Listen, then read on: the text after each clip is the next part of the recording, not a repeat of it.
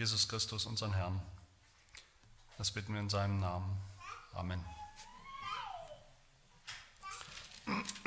Wir beginnen eine neue Reihe, eine neue Predigtreihe, und zwar über den ersten Timotheusbrief, einen von drei sogenannten Pastoralbriefen im Neuen Testament. 1. Timotheus, 2. Timotheus und der Titusbrief sind das. Und wir wollen uns diesen ersten Timotheusbrief gemeinsam anschauen. Eigentlich heute in der Predigt nur die ersten beiden Verse, aber ich lese die Verse 1 bis 11, damit wir schon ein bisschen mehr Zusammenhang haben und sehen, wohin es geht. 1. Timotheusbrief,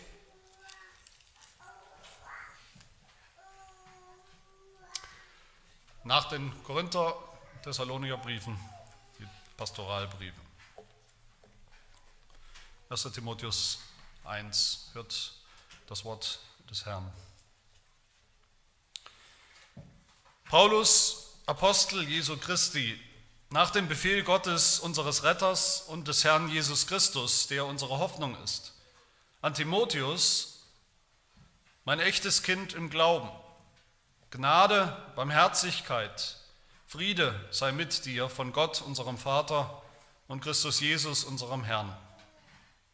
Ich habe dich ja bei meiner Abreise nach Mazedonien ermahnt, in Ephesus zu bleiben, dass du gewissen Leuten gebietest, keine fremden Lehren zu verbreiten und sich auch nicht mit Legenden und endlosen Geschlechtsregistern zu beschäftigen, die mehr Streitfragen hervorbringen als göttliche Erbauung im Glauben. Das Endziel des Gebotes aber ist Liebe aus reinem Herzen und gutem Gewissen und ungeheucheltem Glauben. Davon sind einige abgeirrt und haben sich unnützem Geschwätz zugewandt. Sie wollen Lehrer des Gesetzes sein und verstehen doch nicht, was sie verkünden und als gewiss hinstellen.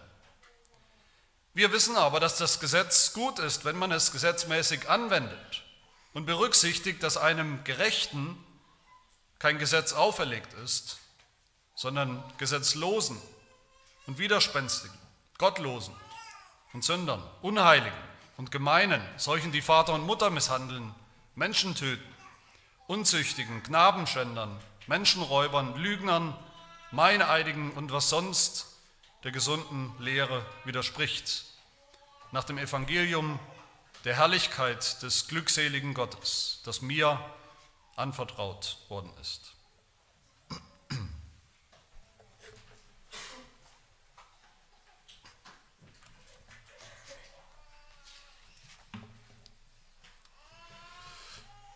Wie meistens zu Beginn einer neuen Predigtreihe auch heute eine kleine Einführungspredigt, damit wir das, was wir alles noch hören werden in diesem Brief des Apostels Paulus, auch einordnen können, einordnen können in einen größeren Zusammenhang, den Zusammenhang des ganzen Briefs.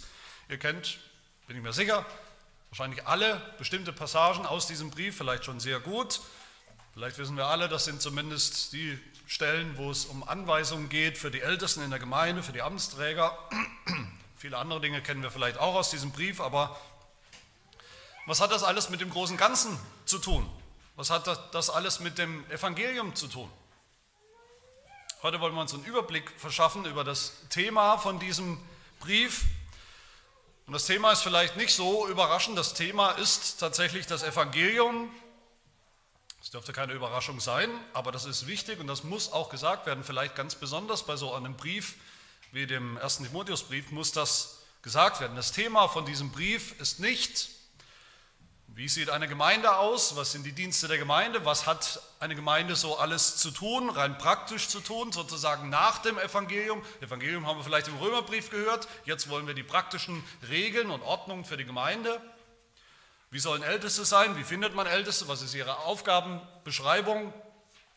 All das kommt natürlich alles vor, auch in diesem Brief, aber all das ist eingebettet. Eingebettet in das Evangelium, all diese praktischen Dinge, die wir hören in diesem Brief, sind eigentlich nur Mittel zum Zweck.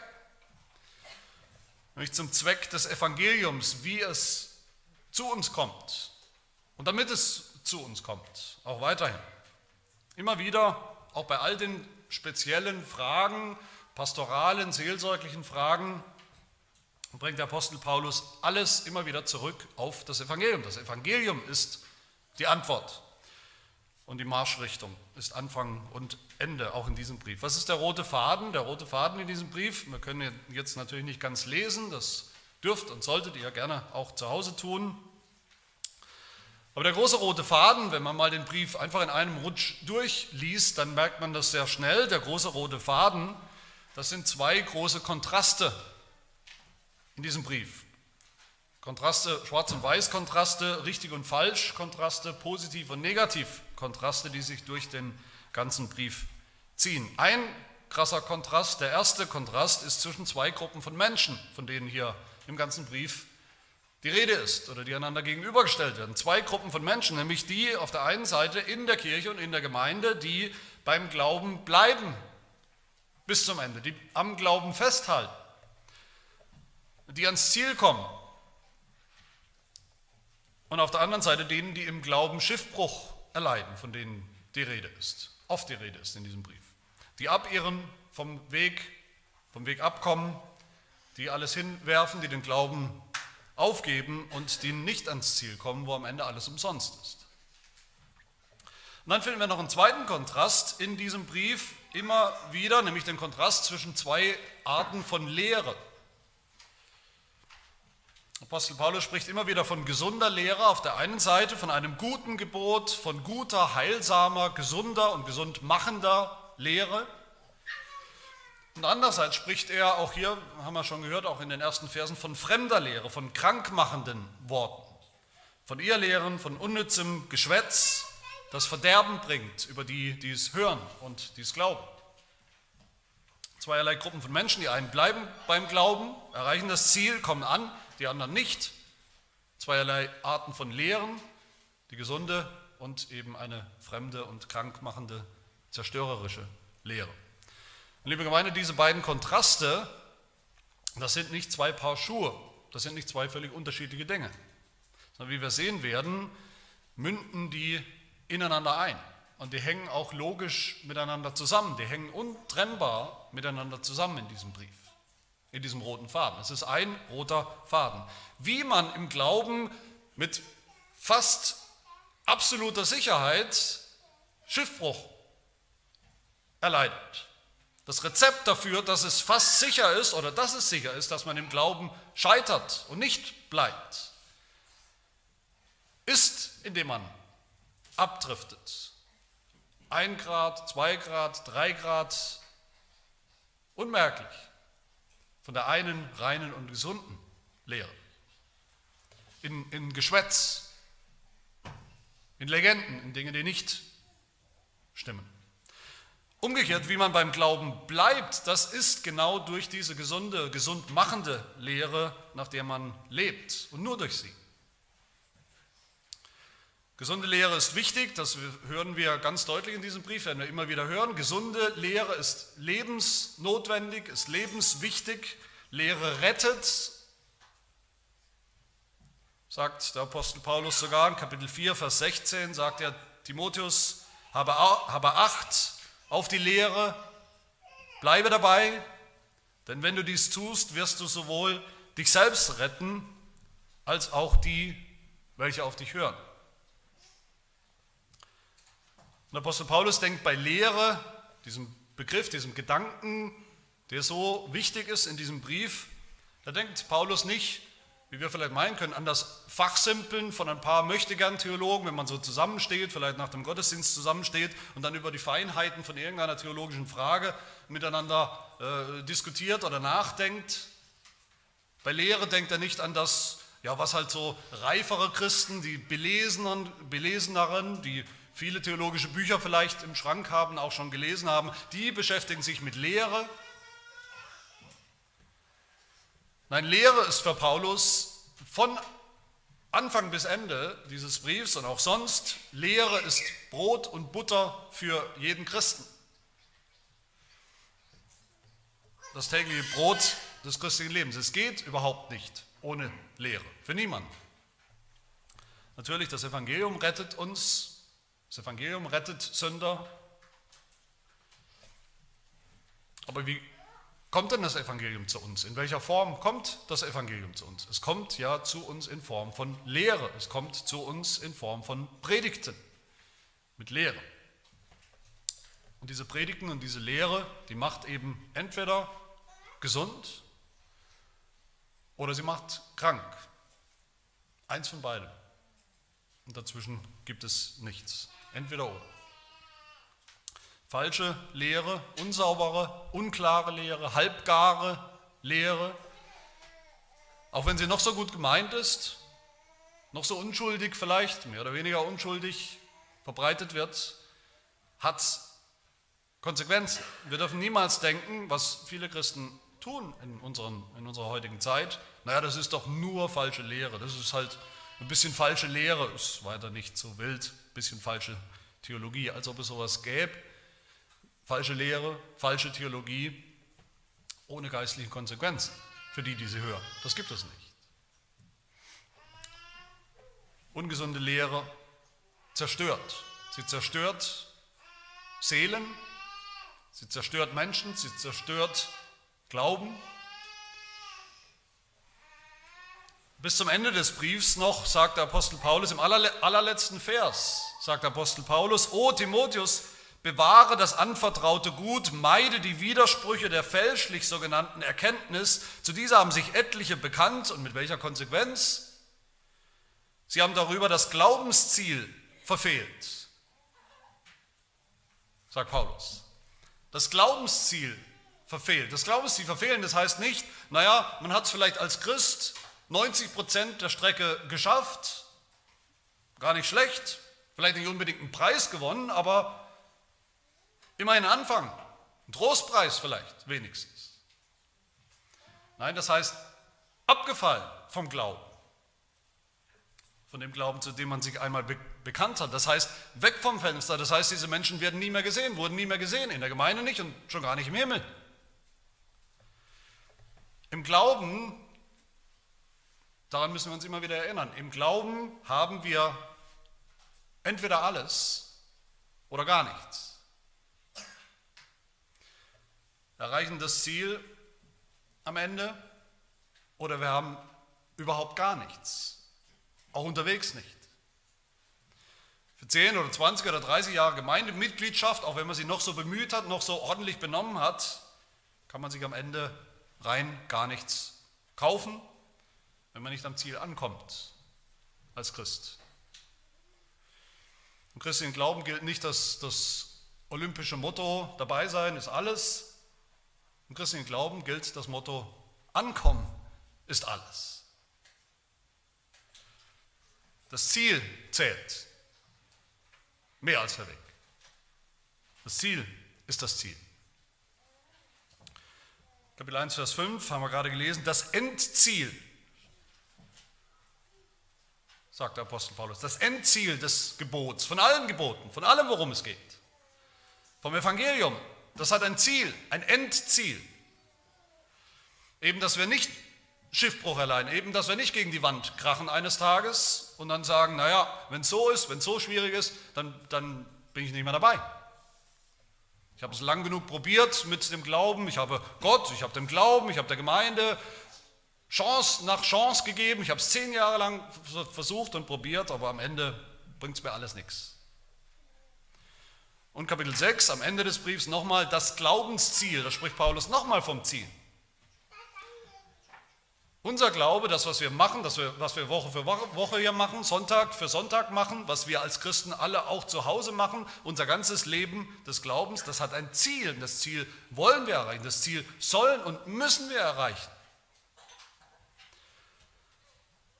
Aber da gibt es Gefahren. Da gibt es Ablenkungen, da gibt es subtile und gefährliche Irreführungen unterwegs, Sackgassen. Und dieses Ziel, das erreichen wir nur gemeinsam. Das passiert nicht irgendwo im Vakuum allein, sondern das passiert wo? Das passiert in der Kirche, in der Gemeinde. Deshalb Pastoralbrief, deshalb Brief an Pastor Timotheus, deshalb der Brief an die Kirche, deshalb all die Ordnungen für die Kirche, für die Ämter der Kirche, für den Wandel in der Gemeinde, weil die Kirche, wie der Apostel Paulus uns sagen wird in diesem Brief in Kapitel 3, ich schreibe dir, Timotheus, damit du weißt, wie man wandeln soll im Haus Gottes, welches die Gemeinde des lebendigen Gottes ist, das ist der Pfeiler und die Grundfeste der Wahrheit. Nur da. Nirgendwo sonst auf der Welt und auch nicht für den Christen allein zu Hause mit seiner Bibel. Deshalb die Warnung von Kapitel 4, wo es heißt, in den letzten Tagen, in unseren Tagen, da werden etliche vom Glauben abfallen. Etliche heißt viele, nicht drei. Und sich irreführenden Geistern und teuflischen Lehren zuwenden. Und genau das sehen wir ja um uns herum, oder nicht? Und das Hauptproblem, was wir oft beklagen, aber das Hauptproblem der heutigen Zeit ist nicht, dass sich so wenig Leute heutzutage neu an der Kirche orientieren und der Kirche anschließen. Das viel schlimmere, das viel tragischere Problem ist, auch in unserer Mitte, in unseren Kreisen, in unseren Kirchen und Gemeinden ist, dass viele, die sich lange Christen genannt haben, die aufgewachsen sind in der Gemeinde, die aufgewachsen sind in christlichen Elternhäusern, davon abfallen wie die Fliegen. Und dagegen hilft nur eins. Timotheus, sagt Paulus, Kapitel 4. Timotheus, lehre. Timotheus, lehre, was das Zeug hält.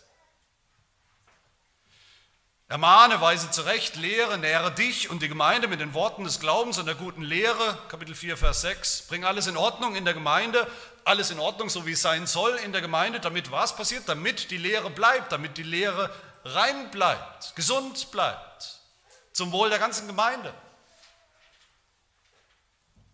Damit die Gemeindeglieder gesund bleiben, damit die Gemeindeglieder dabei bleiben beim Glauben und das Ziel erreichen. Aber in all dem oder trotz all dem ist der Apostel Paulus, auch in diesem Brief ist er nicht ängstlich und panisch, hat er nicht panische Angst, dass ständig wahre, echte, gläubige Christen das Ziel eben nicht erreichen. Das ist so eine 50-50 Chance, ob es überhaupt gut geht oder nicht. Das ist nicht sein, seine Haltung. Nein, Paulus hat absolute Zuversicht, dass wahre Christen, wahre Gläubige das Ziel des Glaubens auch erreichen, nämlich in der Gemeinde, in und durch alles, was Christus uns gibt und schenkt in der Gemeinde, wie er uns dient und begegnet in der Gemeinde.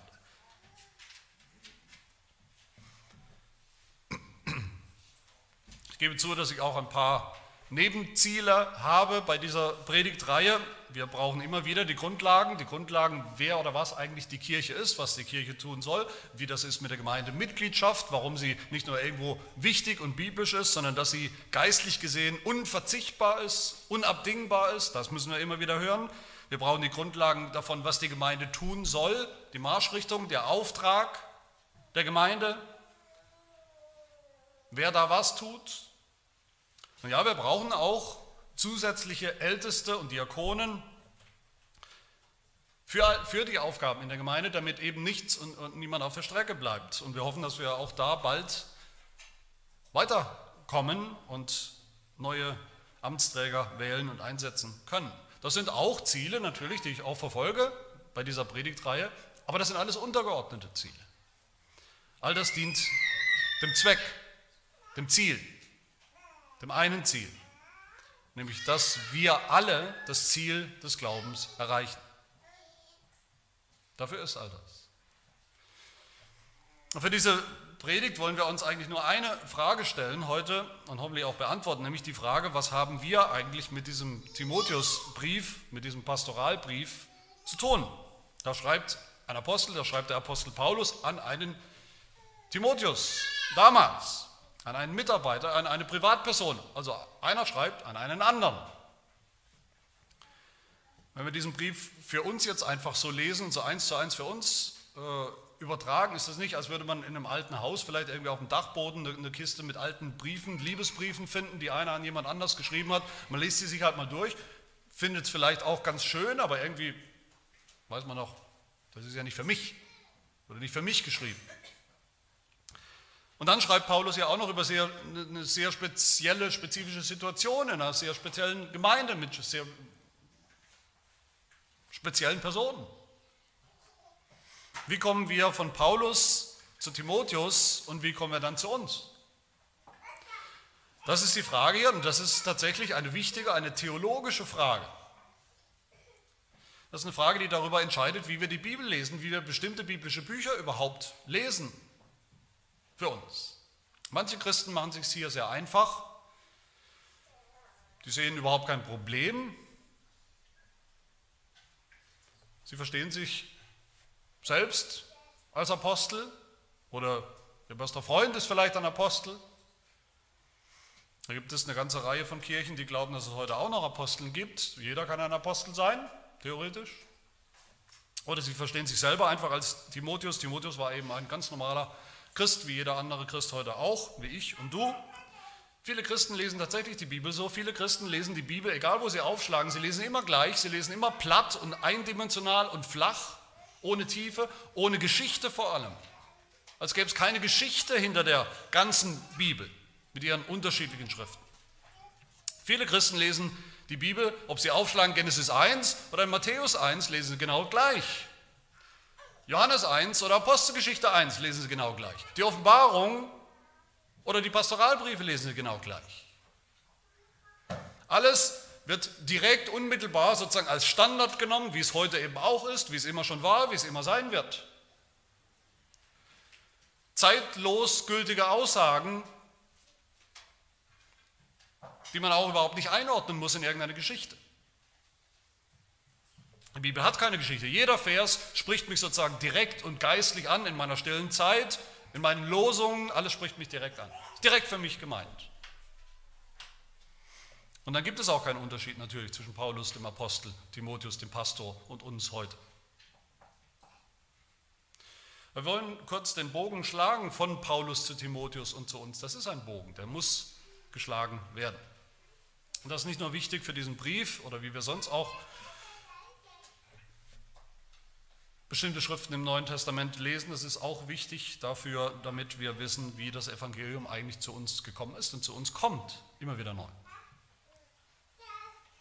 Drei kurze Gedanken also Bemerkungen dazu zu dieser Entwicklung Paulus, Timotheus und wir. Zuerst von Paulus, von Paulus dem Apostel, Vers 1, so beginnt der Brief. Paulus Apostel Jesu Christi. Apostel, es war ein, ein festes, klares Amt in der frühesten Zeit der Kirche. Direkt nach Jesu Auferstehung und, und Himmelfahrt, Jesus ist weggegangen, Jesus war nicht mehr da, aber wie er versprochen hat, seine Kirche lässt er nicht sich selbst, überlässt er nicht sich selbst, überlässt er nicht ohne Hirten,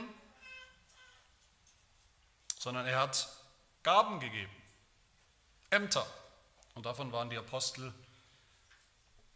die wichtigsten in dieser frühen Zeit, Frühzeit der Kirche.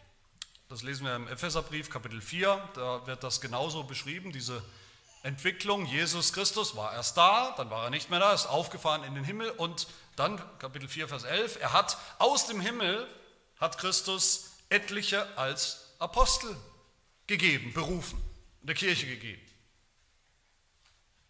Was macht so ein Apostel aus? Paulus sagt das immer wieder in, in seinen ganzen Schriften. Drei Dinge treffen zu, drei Dinge müssen zutreffen und treffen auch zu auf jeden wahren Apostel. Das erste Apostel waren direkt, unmittelbar, also ohne Mittel, direkt berufen und eingesetzt, ausgesandt von Gott von Jesus, ohne Zwischenschritt. Nicht berufen durch irgendein kirchliches Gremium, das es ja noch nicht gab, sondern direkt göttliche Berufung, göttliche Einsetzung. Und deshalb war ihr Amt auch verbunden natürlich mit einer göttlichen Legitimation und, und Vollmacht und Autorität. Sie hatten eine Autorität in der Kirche wie sonst niemand. Paulus sagt das in Vers 1, Apostel Jesu Christi, wie ist er das geworden? Nach dem Befehl Gottes, unseres Retters und des Herrn Jesus Christus. Die haben mich berufen. Eine höhere Autorität gibt es nicht in der Kirche. Selbst der Papst, der sich anmaßt, auf dem sogenannten apostolischen Stuhl zu sitzen, ist eine Witzfigur im, Vergleich zu den zwölf echten Aposteln. Vers,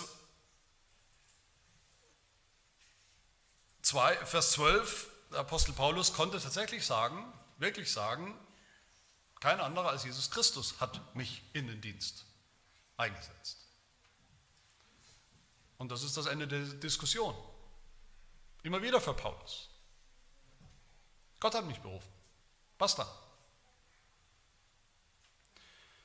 Wer will das hinterfragen? Keiner kann das übertrumpfen. Apostel heißt übersetzt die Gesandten, die sind gesandt nicht von der Kirche, sondern von Gott, für die Kirche, als erste Leiter in der Kirche. Wobei wir dann auch sehen, was viele umgekehrt dann auch wieder gern übersehen, im Neuen Testament sehen wir dann, die Apostel waren trotzdem keine unfehlbaren Päpste. Die Apostel waren nicht in allem, was sie gesagt und getan haben, automatisch unfehlbar. Selbst in ihrer Lehre nicht. Selbst Apostel konnten kritisiert werden für ihre Lehre, für ihre Verkündigung, auch für ihr Leben, für ihren Lebensstil. Von wem kritisiert werden? Von anderen Aposteln. Deshalb gab es ja zwölf. Deshalb gab es ja Plural. Die Apostel hatten keine Narrenfreiheit. Selbst sie hatten keine Narrenfreiheit. Sie konnten keine Lehre erfinden. Sie konnten keine Theologie erfinden. Das war kein Do-it-yourself-Projekt. Es gab keine Apostel Paul Ministries und Apostel Peter Ministries und der eine hat es halt so gemacht, der andere hat es so gemacht. Jeder hatte seine eigenen Hoodies und Merchandising und seine eigene Webseite mit der eigenen Theologie. Nachdem Paulus berufen wurde zum Apostel und übrigens immer wieder in seinem Dienst ist er auch den anderen Aposteln begegnet. Da gab es Versammlungen und da haben sich die Apostel auch gegenseitig überprüft und auch korrigiert. Auch mal kritisiert. Da gab es Auseinandersetzungen über die Lehre, über Lehrfragen. Da gab es Klärung, da gab es Dinge zu klären. Und dann gab es auch gegenseitige Anerkennung, dass gesagt wurde, der und der und der der lehrt genau dieselbe apostolische Lehre. Das zweite Merkmal, Apostel sind, waren Augenzeugen der Auferstehung des auferstandenen Jesus. Entweder waren sie selber dabei, die meisten selbst dabei bei der Auferstehung, haben das mit eigenen Augen mit angesehen, oder sie sind dem auferstandenen Jesus später begegnet, wie der Apostel Paulus von sich sagt. Aber auch das ist natürlich entscheidend, eine entscheidende Sache für ihre Autorität, Sie haben alles gesehen, was Jesus getan hat. Sie haben gesehen, sie haben gehört, was er gesagt hat. Sie haben sozusagen das Evangelium, die Fakten des Evangeliums, die Grundlage, die Fundamente des Evangeliums, das, was passiert ist, mit eigenen Augen gesehen. Und ihre Aufgabe war, das dann systematisch in Lehre auch zu formulieren und zu verpacken und zu schreiben in ihren Schriften. Die apostolische Lehre, sagt Paulus immer wieder, ist nichts anderes als die Lehre Jesu. Aber jetzt eben systematisch ausgearbeitet, wie das Paulus zum Beispiel tut im Römerbrief oder im Galaterbrief oder Epheserbrief oder irgendwelchen anderen seiner Lehrbriefe. Und auch, dass die Apostel eben Augenzeugen waren, Augenzeugen sein mussten, das, das muss uns ja schon zeigen. Das zeigt uns natürlich, dass das Amt des Apostels auch von vornherein beschränkt war, auf eine kurze Zeit beschränkt war, auf eine, auf eine Generation beschränkt war. Logischerweise. Augenzeugen tauchen ja nicht irgendwann 100 Jahre später nochmal auf. Irgendwann sind sie alle tot, so wie das heute ist, zum Beispiel die, die Augenzeugen des Zweiten Weltkriegs oder des Holocaust. Irgendwann sind sie alle gestorben. Und dann kommen keine neuen mehr. Und das dritte Merkmal, Apostel waren Fundament Leger, Fundamentbauer, Grundsteinleger. Nicht weniger als das, das war eine wichtige Aufgabe, aber auch nicht mehr als das. Sie haben die, die Punktfundamente, die Streifenfundamente der Kirche gelegt, nicht der Kirche natürlich als Gebäude, sondern der Kirche als Organismus, als Institution, als bleibende Institution.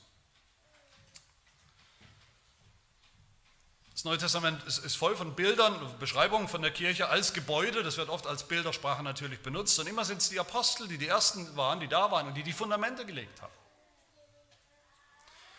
Nochmal Epheser 2, Vers 20, was wir eingangs gehört haben. Die Kirche ist ein für alle Mal auferbaut, heißt es, auf der Grundlage, dem, dem Fundament der Apostel und Propheten. Während Jesus Christus der Eckstein ist, das, was in der Mitte steht und aufrechterhalten wird, aber die Fundamente sind gelegt, ein für alle Mal, durch die Apostel. Jesus hat seiner, seiner jungen Kirche hat er zwölf Apostel gegeben. Zunächst mal nur diese zwölf. Warum zwölf? Damit klar ist, das ist nur eine kleine Schar. Zwölf sind nicht so viel. Das ist eine kleine und begrenzte Schar für eine bestimmte Zeit, die apostolische Zeit, eine Generation von Aposteln und nicht mehr.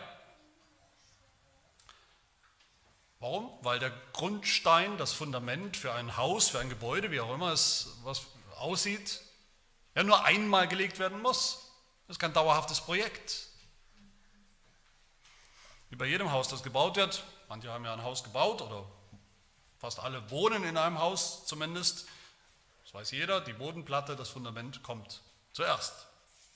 Das dauert, bei uns hat es ein paar Tage gedauert, Bodenplatte gegossen aus Beton, dann sind die Leute, diese Fundamentbauer eben auch schon fertig. Und die kommen dann nicht ständig wieder. Drei Wochen später, sechs Monate später kommen sie wieder und fuggern wieder an der Bodenplatte rum, während oben drüber schon der zweite Stock gebaut wird oder schon im Innenausbau äh, irgendwas gemacht wird. Wenn die wiederkommen würden mit ihrem Betonmischer, dann würde der Bauherr sagen, da hätte ich wahrscheinlich gesagt, was macht ihr denn hier? Euer Job ist so längst erledigt.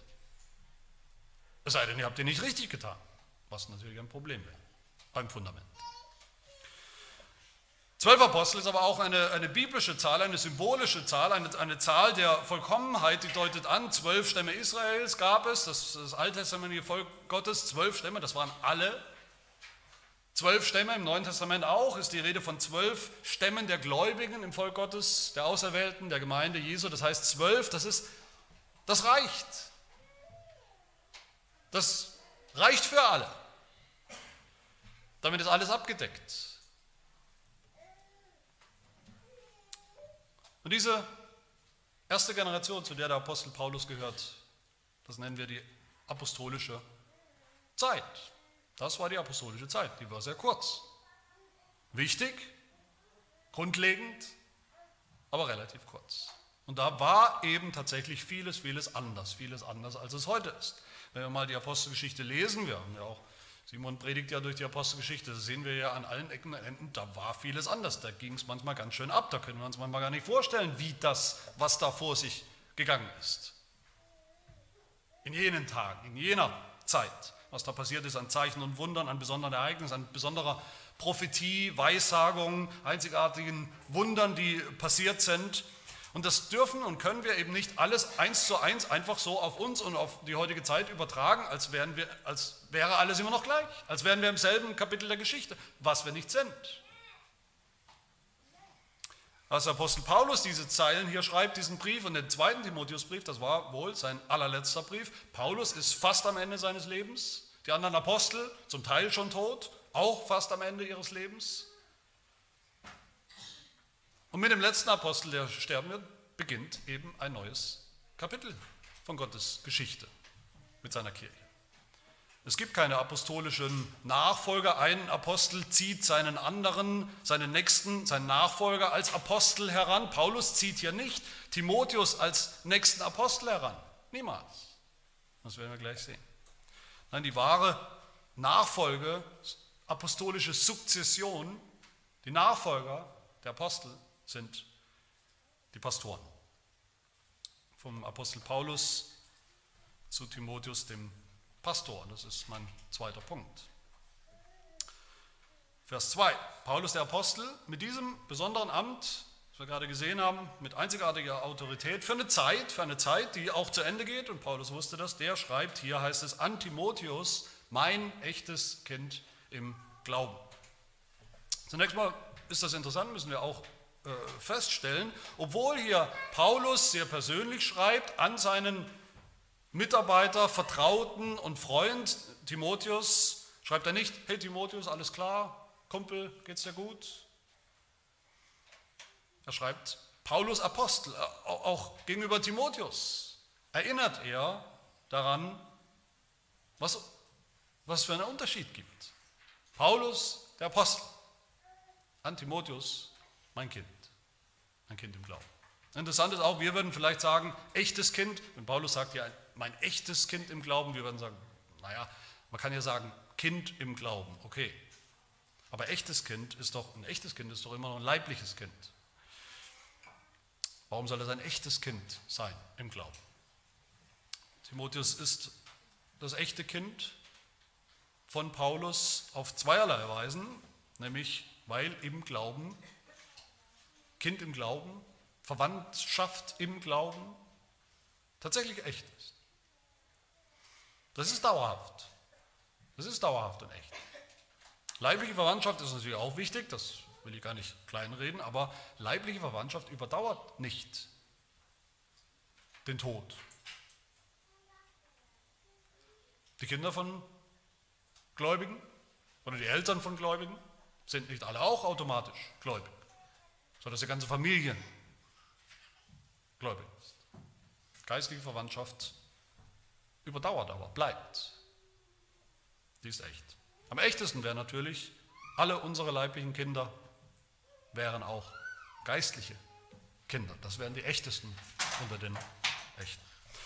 Aber was ich sagen will, dass Paulus hier Kind sagt zu Timotheus, das deutet auch an, da ist tatsächlich ein, ein Generationsgefälle. Timotheus steht für eine neue, die neue Generation von Leitern der Kirche in diesem neuen Kapitel. Das sind nicht mehr Apostel, sondern das sind jetzt Kindern, Kinder von den Aposteln. Paulus wusste, Apostel sind nur vorübergehend. Was zählt, worum es ihm wirklich geht, was jetzt am Ende seines Dienstes wirklich wichtig ist für ihn, das ist die nächste Generation und die übernächste Generation von Pastoren. Die nachapostolische Zeit, die Ordnung für diese nachapostolische Zeit von Jahrhunderten und mittlerweile schon zwei Jahrtausende. Und wie da die Pastoren, welche Rolle sie da spielen zum Wohl der Gemeinde. Darum geht es dem Apostel Paulus. Man tut Paulus völlig Unrecht, was aber viele Christen tun. Man versteht auch die ganze Geschichte, Gottes Geschichte nicht, wenn man immer wieder heute sich auch Apostel wünscht und herbeisehnt. Ach, wäre das gut. Ach, würde das der Kirche gut tun. Ach, ist das schön, dass wir Apostel haben. Das ist, als würde ich mir eben heute nochmal die, die äh, Betonbauer zurückwünschen, wünschen, dass sie nochmal kommen, dass sie nochmal am Fundament da unten rummachen, unter meinem Haus, an der Bodenplatte rumdoktern. Die sollen bloß fortbleiben. Wenn die nochmal kommen müssten, würde das, wie gesagt, bedeuten, dass was nicht stimmt, dass vielleicht mein Haus gleich zusammenstürzt, weil nämlich die Bodenplatte kaputt ist. Sonst will ich die eigentlich gar nicht mehr sehen. Nochmal hier Epheser 4, Vers 11, der auferstandene Christus, aufgefahren in den Himmel, er hat, haben wir gehört, etliche als Apostel gegeben, etliche als Propheten und Evangelisten, Paulus und seine Mitarbeiter und seine Kollegen damals. Er hat dann aber auch, heißt es weiter, etliche als Hirten und Lehrer gegeben zur Zurüstung der Heiligen für das dauerhafte Werk des Dienstes der Gemeinde. Das heißt, mit Timotheus hier, mit dieser neuen Generation, auch, auch Titus und auch die Mitarbeiter von, von äh, Timotheus, von denen auch hier im Brief die Rede ist, positiv oder negativ, wir befinden uns in einer anderen Zeit, im nachapostolischen Zeitalter. Und da erwarten wir keine neuen Apostel mehr, da erwarten wir keine neuen Briefe von Aposteln mehr mit neuer Lehre, einem Plus an Lehre, Dinge, die wir vorher gar nicht gewusst haben keine direkte Offenbarung von Lehre mehr aus Gottes Mund, keine Zeichen und Wunder, wie sie die Apostel getan haben. Was sind jetzt die entscheidenden Ämter, durch die Jesus Christus seine Kirche versorgt und leitet mit Lehre und Leitung? Das sind Hirten und Lehrer. Wir werden später sehen, dass auch Älteste und Diakone natürlich das mit ein schließt, diese Hirtenaufgabe der Gemeinde. Aber Timotheus ist so einer von dieser neuen Generation. von den Hirten und Lehrern. Die waren keine Päpste mehr, oder waren überhaupt keine Päpste, das waren auch keine Apostel, das waren Hirten und Lehrer, Pastoren. Und was sind die Merkmale von so einem Pastor jetzt im, im, im Gegensatz zu den Aposteln? Auch das sind drei, aber drei andere. Paulus entfaltet in diesem Brief und auch in anderen Briefen übrigens ein Muster, ein Muster für Timotheus, ein Muster für jeden anderen Pastor. Für die Zeit nach den Aposteln, für alle Zeiten, bis heute. Und das Muster sieht so aus, Timotheus, der Pastor, jeder Pastor soll erstens warnen und wachsam sein. Er hat ein, ein, ein Wächteramt. Apostel waren anders, Apostel waren Pioniere, Apostel waren, waren Wegbereiter, Apostel sind neue Wege gegangen, sind irgendwo hingegangen, wo noch nie jemand war, haben Dinge getan, die vorher niemand getan hat, haben Dinge gesagt, die niemand vorher so gesagt hat, gelehrt. Pastoren nicht. Pastoren sind ganz anders. Pastoren sind Hirten, sind Hüter, sind Behüter, sind Bewahrer. Wie echte Hirten, wie Schafhirten zum Beispiel, behüten sie die Herde. Aber nicht nur die Herde, sondern auch die Lehre. Hüten und behüten sie. Beschützen sie. Beschützen die Lehre, die reine Lehre, die Reinheit der Lehre, beschützen sie, wenn es sein muss, mit ihrem eigenen Leben. Weil auch das eben zusammenhängt. Das eine geht nicht ohne das andere. Man kann nicht die Herde beschützen, ohne die Lehre zu beschützen. Sich für die Herde aufzuopfern als Pastor, das bedeutet eben auch, sich für die reine, richtige, gesunde Lehre aufzuopfern, die die Gemeinde so dringend braucht, lebensnotwendig braucht. Paulus ermahnt Timotheus immer wieder zur Wachsamkeit, damit er immer scharf sieht und erkennt, was gerade los ist, was es gerade für Trends gibt, für Meinungen, für Diskussionen, was es gibt für, für kleine, ganz subtile Anpassungen der Lehre oder Anpassungsversuche der Lehre, wo immer wieder so ganz subtil an, an kleinen Stellschrauben gedreht wird, um so ein bisschen besser vielleicht zu machen, ein bisschen zu verbessern, die Lehre der Apostel. Er hatte die Aufgabe, das zu erkennen, das bloßzustellen, wo es passiert, das Brand zu marken als ungesund, als gefährlich, als etwas, was geistlich krank macht. Timotheus und mit ihm, jeder Pastor soll falsche Lehre in jeder Form, auch wenn sie noch so unschuldig vielleicht daherkommt, abweisen, sagt Paulus. Alles, was im Widerspruch zur, zum klaren Evangelium der Apostel steht, Legenden und viele andere Dinge, sagt Paulus in Kapitel 4 zu Timotheus, das weise ab, das weise zurück. Paulus sagt, meide die falsche Erkenntnis, die gar keine ist, sondern die nur aufgeblasen ist. Meide das, Timotheus. Man könnte sagen, das ist die, sozusagen die negative äh, Aufgabe des Pastors, Gefahren zu erkennen, Irrlehren zu erkennen, zu warnen, die Herde zu beschützen vor diesen Dingen, die Herde zu sensibilisieren, zu warnen, das fernzuhalten von der Herde, für ihr Heil, für ihre geistliche Gesundheit. Aber daneben gibt es dann eben zweitens eine positive Aufgabe. Timotheus und jeder Pastor soll dann im positiven Sinn festhalten festhalten an der Lehre der Apostel. Jeder Pastor soll konservieren, jeder Pastor soll bewahren, was er empfangen hat. Kein Pastor der Welt hat jemals die Aufgabe, Lehre neu zu erfinden. So wie die Apostel das getan haben. Als Pastor haben wir nur empfangen die Lehre Jesu, die Lehre der Apostel. Und die sollen wir konservieren, die sollen wir festhalten, die sollen wir reinhalten, gesund halten, unvermischt halten und so auch predigen. Pastoren, die sich einen Namen machen für ihre eigene Theologie, ihre eigene theologische Betonung, die so noch niemand vor ihnen hatte, aber sie, weil sie so schlau sind, die eigene theologische Formel vielleicht, die sie erfunden haben, das ist, das ist eine Katastrophe.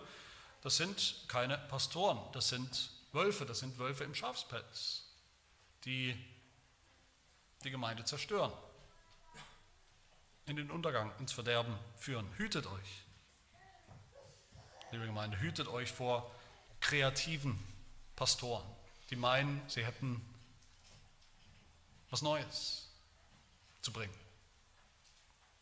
Nehmt die Beine in der Hand und flieht, wo euch das begegnet. Die Aufgabe von Lehrern ist nicht und niemals das theologische Rad der Lehre neu zu erfinden, ständig anzupassen, weiterzuentwickeln, sondern einfach nur zu bewahren.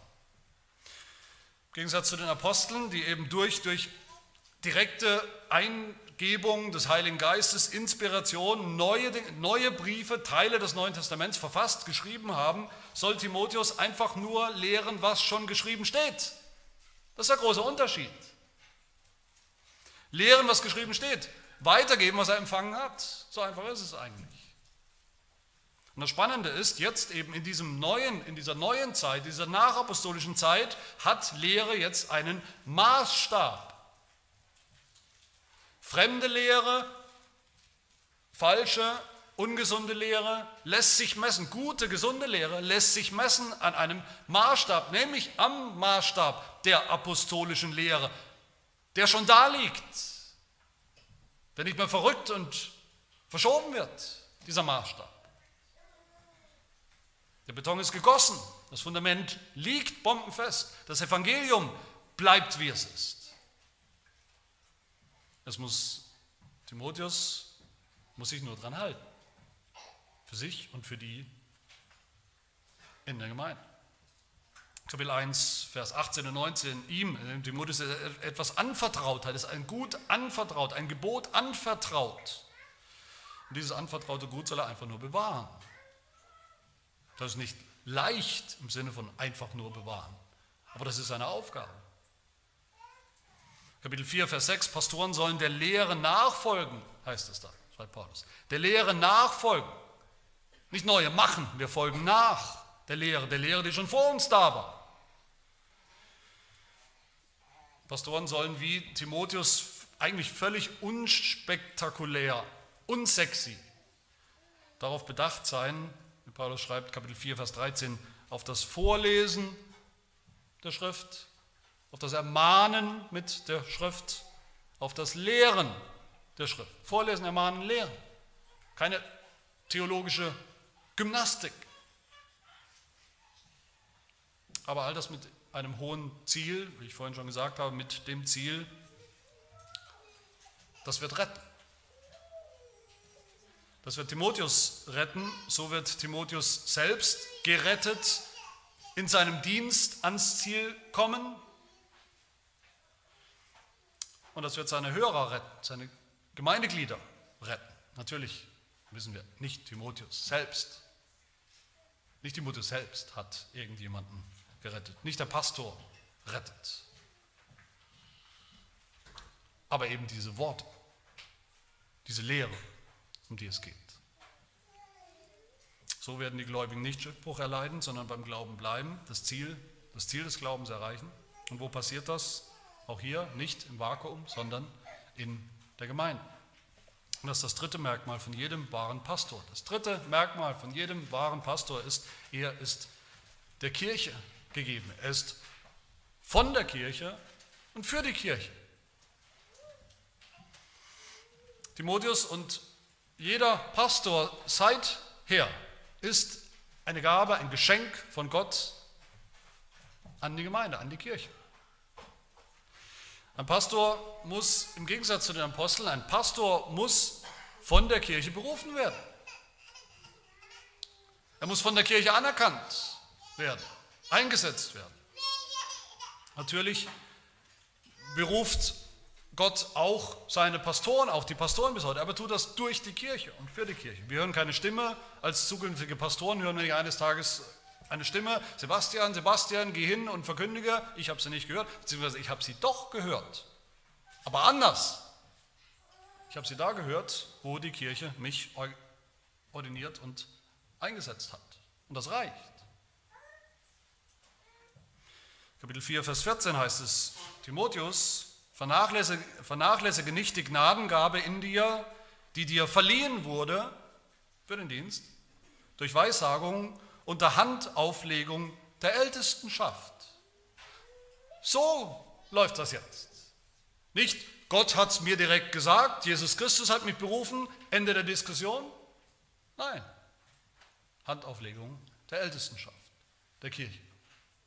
Anerkennung durch die Kirche.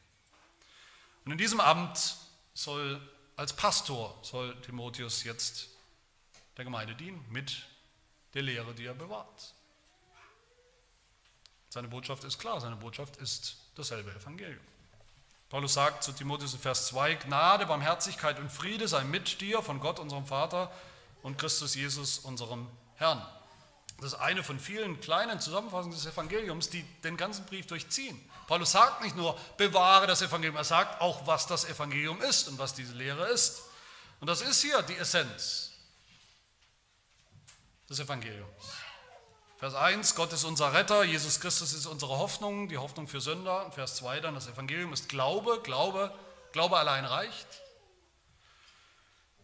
Gnade, Gnade allein, ohne Werke und ohne unser Tun. Barmherzigkeit, Gottes Barmherzigkeit in seinem Sohn Jesus Christus und Friede. Friede von Gott und mit Gott. Das ist der Inhalt, den Paulus hier Timotheus gibt und Timotheus weitergegeben hat. Und ihr Lehre ist der Feind von all dem, der Feind des Evangeliums, die Gefahr. Auch wenn die genaue Irrlehre heute vielleicht ganz anders aussieht als damals, der genaue Inhalt, die genaue Herausforderung vielleicht anders aussieht, eine andere ist, das Prinzip bleibt doch bestehen. Gerade weil fremde Lehren sich oft, die kommen oft, die kommen ja nicht so riesenhaft daher, dass sie jeder von zehn Kilometern Entfernung erkennt. Da kommen nicht neue Bücher raus, da steht schon fett drauf gedruckt, Achtung, ihr Lehre, ihr Lehre Nummer 287, damit jeder Bescheid weiß. Das ist nicht, wie es läuft. Fremde Lehre kommt, fängt immer klein an, kommt immer schleichend daher, kommt immer subtil daher Fremde Lehren, auch die schlimmsten Irrlehren, fangen immer fast gut an. Halb wahr an. So unschuldig, dass unbelegte Gemeindeglieder oft überhaupt nicht merken, wie sie aus der Spur kommen. Manchmal eben, bis es zu spät ist. Weil ihr Lehren immer so eine komplexe Mischung sind von dem, was wahr ist und eben dem bisschen und immer mehr, was nicht wahr ist. Deshalb sagt der Apostel Paulus, haben Pastoren, die Hirten und Ältesten, eine ganz besondere und besonders wichtige Wächterrolle und Funktion in der Gemeinde. Die Herde zu behüten, zu bewahren vor genau solchen Dingen und Leuten und Lehren. Und ist es nicht gut, ich weiß nicht, ob, ob wir darüber nachdenken, aber ist es nicht gut, einen Hüter zu haben, der weiß, wonach man schauen muss? Der Irrlehre erkennt, bevor es zu spät ist. Der Tag und Nacht wie ein Wächter, wie ein Späher auf der Mauer steht und wacht, weil das seine Aufgabe ist. Wie oft sehen wir das als wohltuende Gabe, als beruhigende Gabe. Gottes für uns, die Gemeinde. Und damit kommen wir zum Schluss. Jetzt können wir zum Schluss den Schritt machen. Den Schritt von Paulus, dem Apostel, zu Timotheus, dem Pastor und jetzt zu uns, den Gläubigen heute. Wenn wir das mal kapiert haben, wie ich das dargestellt habe, wie ich das beschrieben habe, diese, diese besondere apostolische Zeit, die es gab, den Übergang dann von diesem Zeitalter der Apostel hin zur, zur dauerhaften Ordnung der Kirche, mit dauerhaften Ämtern. Dann können wir verstehen, was uns die Pastoralbriefe auch bis heute zu sagen haben. Im ganzen Brief geht es dann übrigens nicht mehr einfach nur um, um Pastor Timotheus oder Pastor Sebastian oder was auch immer für einen Pastor, der hier jetzt seine sich angesprochen fühlen soll, sondern es geht im ganzen Brief um die ganze Gemeinde. Es geht nicht nur um die Hirten, es geht um die ganze Herde in diesem Brief. Das ist der Unterschied zu, zu, echten Hirten, also Schafhirten. Ich weiß nicht, ob es Bücher gibt, Handbücher, wahrscheinlich gibt es auch Handbücher für echte Hirten, also Schafhirten. Da werden natürlich niemals, da gibt es kein Kapitel für die Schafe, was die Schafe auch noch lesen sollen, damit sie richtig wissen, wie sie mit ihrem Hirten umzugeben haben. Schafe können natürlich nicht lesen, also gibt es das nicht. In der Gemeinde ist das anders. In den Pastoralbriefen ist das anders. In den Pastoralbriefen wird die ganze Gemeinde angesprochen. Je besser wir alle verstehen, was die Kirche ist, was die Kirche zu tun hat, wer oder was, was die Ämter, die Amtsträger sind, was die dauerhafte Ordnung der Kirche ist, auch für mich, desto besser verstehen wir auch, was es bedeutet, ein Schaf zu sein, ein ordentliches, fruchtbares, aktives Glied der Herde zu sein. Das geht Hand in Hand. Meine Lieben, die Apostel waren Augenzeugen des Evangeliums, um das es geht.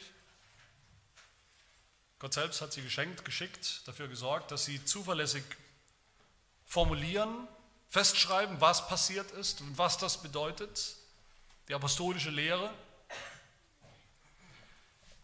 Die Apostel haben dann, wie Paulus, haben dann dafür gesorgt, dass der Stab weitergegeben wurde in die neue Zeit, an die neue Generation, dass das Evangelium als anvertrautes Gut treu weitergegeben wurde, ohne Verluste, an die ersten Pastoren, die Gott auch wieder berufen hat, für die Kirche, für die Kirche zu allen Zeiten. Derselbe Gott bis heute, derselbe Gott und Retter, Vers 1, derselbe Jesus Christus, unsere Hoffnung. Dasselbe Evangelium, Vers 2. Gnade, Barmherzigkeit, Friede sei mit euch von Gott, dem Vater und Jesus Christus, unserem Herrn. Wo bekommen wir dieses Evangelium Woche für Woche? Auch wir bekommen es in der Gemeinde, in der Kirche, im Haus Gottes, welches die Gemeinde des lebendigen Gottes ist, der Pfeiler und die Grundfeste der Wahrheit. Weil der Apostel Paulus und die anderen natürlich auch treu waren in seinem Amt, treu in der Lehre Jesu, treu im Fundamentbau der apostolischen Lehre.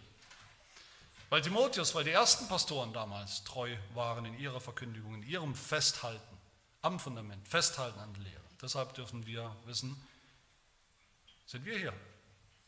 Ist das Evangelium auch in unserer Mitte als die heilsame Lehre von unserem Herrn Jesus Christus, die gesund macht und gesund erhält, durch die uns Gott bewahrt durch die Jesus Christus seine Herde bewahrt, als oberster Hirte. Und das tut er in der Gemeinde durch seine Unterhirten. Damit wir alle das Ziel erreichen, das Ziel des Glaubens. So gilt für Timotheus wie für uns alle heute das, was der Apostel Paulus sagt in Kapitel 4. Timotheus, ich sage jetzt mal im übertragenen Sinn, auch, aber im echten Sinn auch, auch Sebastian, habe Acht auf die Lehre, Bleibe beständig dabei, denn wenn du dies tust, wirst du sowohl dich selbst retten, als auch die, welche auf dich hören. Möge das so sein, möge das so bleiben in der Gemeinde, im Haus Gottes und auch in unserer Gemeinde. Amen. Wollen beten. Vater im Himmel, wir danken dir, wie du deine Heilsgeschichte geschrieben hast, von den Bildern und Ankündigungen und Versprechungen, Verheißungen des Alten Testaments hin zu Jesus Christus, wie er dann wirklich gekommen ist und erfüllt hat von seinen Taten und Worten, hin zu den Aposteln, die das solide Fundament für die Kirche, für die Gemeinde gelegt haben, das Fundament der Lehre, hin zu den Hirten und Lehrern als Geschenke, als Gaben des auferstandenen Christus, Geschenke aus dem Himmel, damit wir alle, damit dein Volk, deine Auserwählten das Glaubensziel erreichen, wir die Seligkeit erreichen. Gnade, Barmherzigkeit und ewigen Frieden mit dir und bei dir, dem dreieinen Gott. Herr, hilf uns, dass wir als dein Volk, als deine Gemeinde, als Herde das abbilden darauf vertrauen, dass deine wohltuenden Worte, die gesunden Worte des Evangeliums, dass sie uns begegnen, dass du sie uns bewahrst und uns in diesem Glauben erhältst, in und durch den Dienst der Gemeinde, zu unserem Wohl und zu deiner Ehre. Das bitten wir im Namen Jesu, des großen Hirten der Schafe.